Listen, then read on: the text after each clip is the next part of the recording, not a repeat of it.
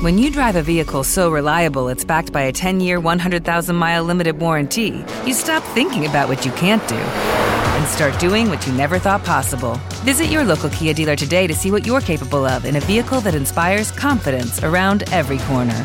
Kia, movement that inspires. Call 800 333 4KIA for details. Always drive safely. Limited inventory available. Warranties include 10 year 100,000 mile powertrain and 5 year 60,000 mile basic. Warranties are limited. See retailer for details.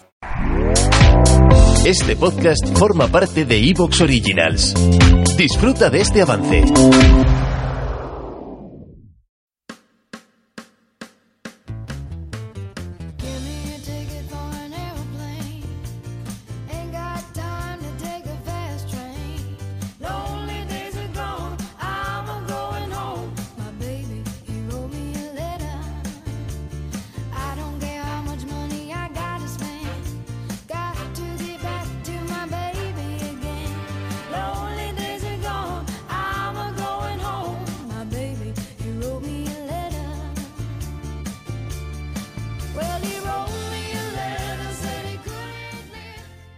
Hola Leire, ¿qué tal? Muy bien, como me alegro. muy contenta, echaba de menos estas, estas grabaciones. Estos micrófonos. Mucho. Pues a mí también me encanta que, que estés a gusto, te lo puedo asegurar. Y hace unos días eh, hablábamos eh, sobre, bueno, pues sobre el apego, haciendo un brevísimo repaso. Lo que veníamos a hacer en la primera conversación que tuvimos de este tema era básicamente eh, contar qué era, porque desde el conocimiento pensamos que es como podemos ayudar y acompañar a, a los futuros adultos. ¿no? Hablábamos de ese apego que se construye desde prácticamente el momento en que es un feto, incluso un poquito antes, ¿no? Y abarca hasta los aproximadamente los tres años de edad, ¿no? Hablamos de, de la calidad del apego, de cómo ese eh, apego, a pesar de lo que pudiésemos eh, creer, que lleve a una actitud de no tener absolutamente nada de miedo ante determinados aspectos o tener muchísimo tan poco constructivo y mal construido apego es eh, un extremo como el otro, ¿no? Como en el equilibrio está la virtud y como el acompañamiento más completo que podemos hacer al futuro adulto es otorgándole la capacidad de autorregularse. Nos quedábamos un poco ahí, ¿verdad, Leire? Sí, sí, esto no me, me llega el, el cómo al final, al, como humanos, somos seres sociales, ¿no? Es algo que sabemos. Y cómo nuestra biología casi nos obliga, digamos, a relacionarnos para regular esa biología, ¿no?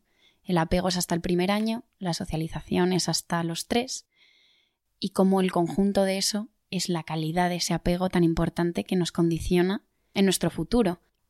Veíamos en la grabación anterior cómo ese, mm, ese paseo natural por cada uno de los miedos que surgen para la supervivencia del propio individuo, en este caso del bebé, bueno, como digo, cómo esos miedos, bien, mal construidos, tienen su repercusión en la vida adulta, eh, bueno, en la vida adulta y a partir de los tres años en el niño, ¿no?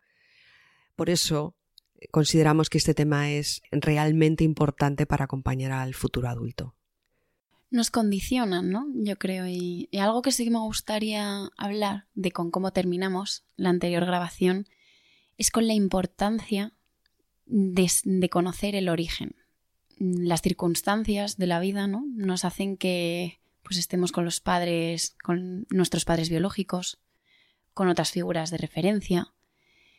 Pero ahí terminábamos hablando de qué bueno, qué bonito es el lado positivo de cómo eso es modificable, cómo existen ventanas en todos los aspectos ¿no? del ser humano.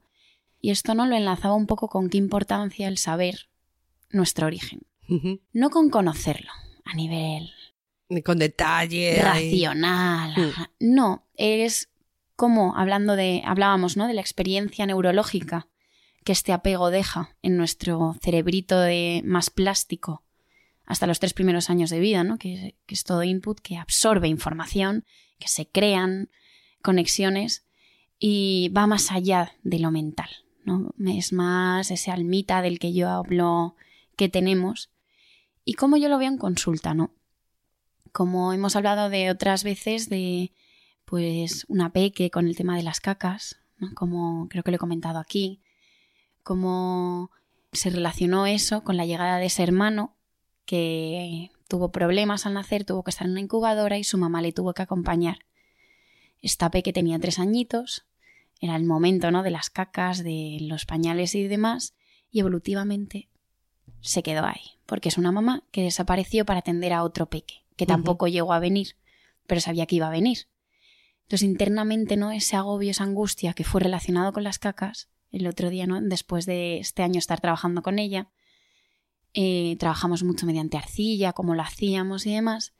Al irse, esas cacas estaban ahí, ¿no? En nuestro despacho, me dijo, Leire, creo que es hora de que también me lleve a las cacas conmigo. Tremendo. Una niña, por favor. De seis añitos. Y dije, ah, entonces le estuvimos cogiéndolo como si nada, ¿sabes? Las cacas de arcilla. Nada, eso. Estamos hablando de que hemos superado un miedo evolutivo. Y cogemos las cacas, nos hacemos una bolsita, las decoramos, las lleva. Eh, Ya le estaba dando el alta a esta peque y se las llevaba. Entonces yo decía, ¿no? Como, y mira, me apetece despedirme a mí también de las cacas. Y le dije, ¿qué te parece que digamos, gracias cacas, porque me habéis ayudado, ya no os necesito, pero sé que os tengo ahí. La peque me miró como, ¿qué dices? Eh, se ha vuelto loca, mi Claro, terapeuta. no. Sí, es. Tú sabes positivamente que esa huella neuronal es influenciable. ¿eh? Y en este caso querías utilizar esa cualidad, ¿no? Para definitivamente cerrar esa etapa de la niña haciendo el clic, ¿no? Sobre todo porque hay cosas que no se pueden expresar. Y la cara que me puso esa niña. ¿Te está gustando lo que escuchas? Este podcast forma parte de Evox Originals y puedes escucharlo completo y gratis desde la aplicación de Evox. Instálala desde tu store y suscríbete a él para no perderte ningún episodio.